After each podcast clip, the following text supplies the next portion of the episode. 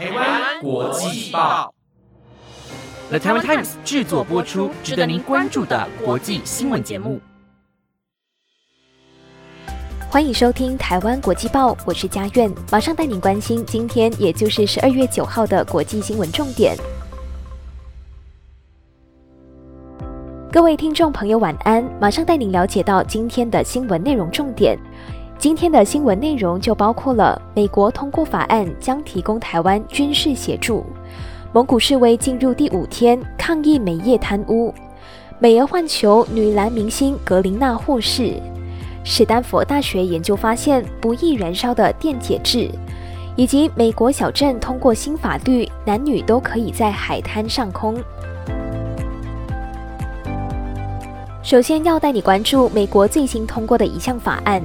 美国联邦众议院今天表决通过了总额高达八千五百八十亿美元的二零二三财政年度国防授权法案。那这项法案授权呢，将会在未来的五年内提供台湾一百亿美元的军事协助，当中呢就包括了会协助解决美国对台湾的军售拖延问题措施。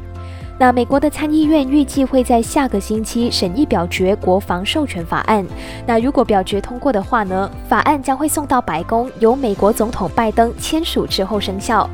美国国务院将在二零二三年到二零二七年财政年度，每一年呢都会提供台湾至少二十亿美元无偿军事设备，然后呢再另外提供台湾二十亿美元的外国军事融资。另外，这项法案也授权美国总统为台湾打造区域应变军备库，并且赋予台湾跟北大西洋公约组织的国家、特定主要非北约盟国以及菲律宾同等的待遇，能够优先取得美国超额防卫物资。那为了加速交付军备给台湾，法案就要求国务院跟国防部优先并加速处理台湾的军购请求，且不得以包裹出售为由延后处理。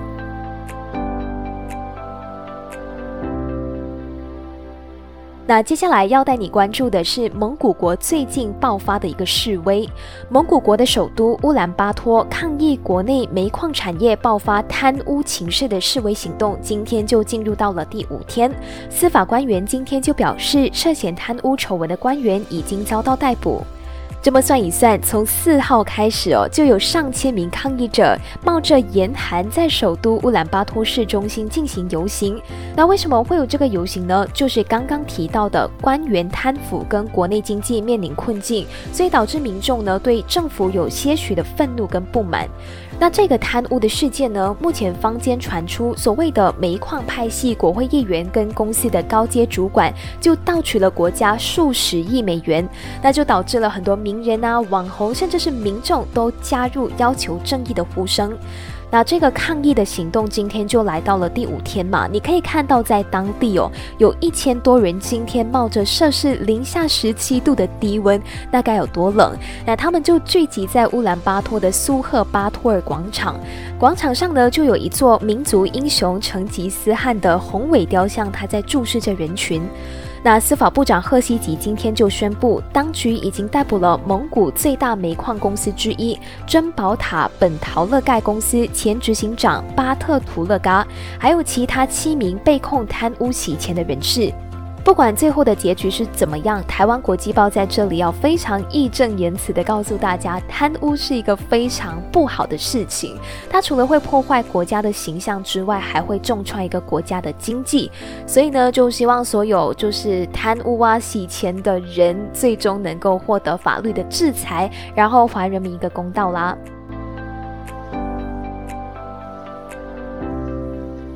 接下来要跟你聊到的就是女篮明星格林娜获释的一个最新消息。在跟俄罗斯进行换球之后呢，美国总统拜登今天对全国发表演说，他就宣布女篮明星格林娜已经获释，并且感谢阿拉伯联合大公国促成换球。拜登也在演讲当中提到，在飞机上正在回家的路上呢，他已经跟格林娜谈过了话。那在格林娜经历了非常恐怖的折磨之后呢，他现在心情很好。然后另外一位被拘留在俄国的美国人惠兰就不能够纳入这次换球的协议当中，但是拜登他就承诺会继续尝试让他获释。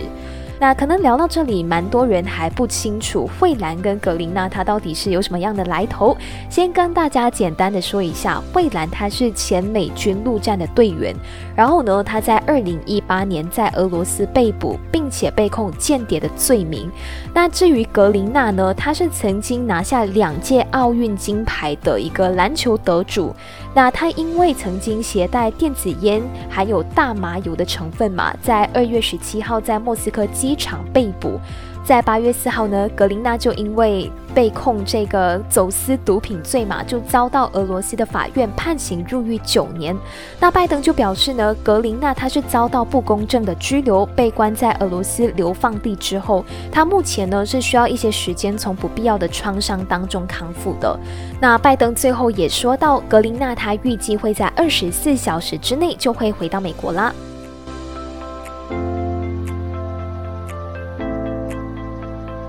接下来呢，要跟你介绍一个非常酷的一个新科技哦。生活在锂电池动力时代的我们，每一个人身上或多或少都会有几块的锂电池，应用在手机呀、平板啊、我们的笔记电脑，甚至呢开车都有可能会选择锂电池动力的电动汽车。但是呢，有一点比较不好的是，锂电它有过热、膨胀，甚至是起火的风险。所以呢，研究人员目前正在致力于改进锂电池的配方，解决它容易燃起来的一个问题。现在史丹佛大学的团队呢，就捎来一个好消息，他们已经研制出一种可以阻燃型电解质的配方，就是以盐类来阻止易燃反应的出现。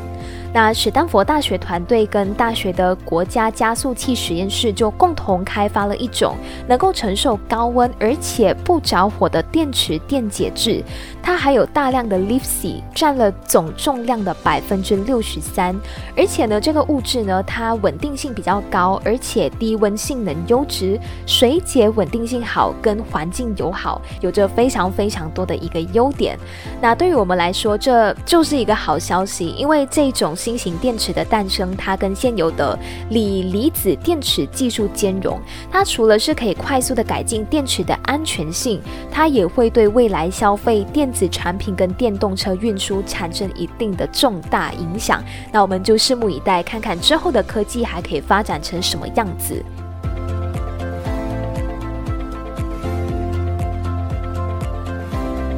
最后呢，要跟你谈到的是，美国麻州小镇最近通过了一个新法案的一个新的消息。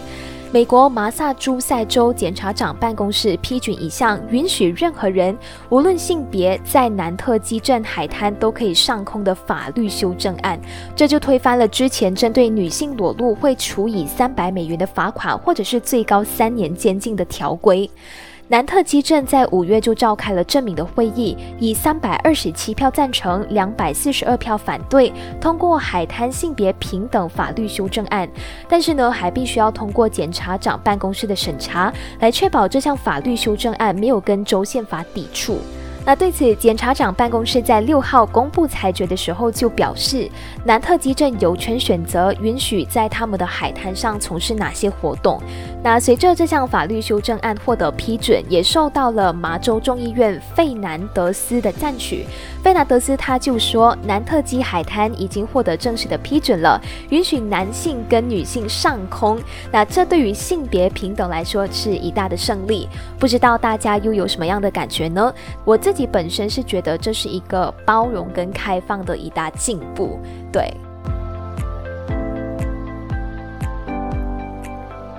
以上就是今天的台湾国际报新闻内容呢，都是由 The Taiwan Times 制作播出。如果你有任何的想法，都欢迎在 Apple Podcast 或者是 IG 私讯我们哦。感谢大家的收听，我是佳苑，我们下次再见。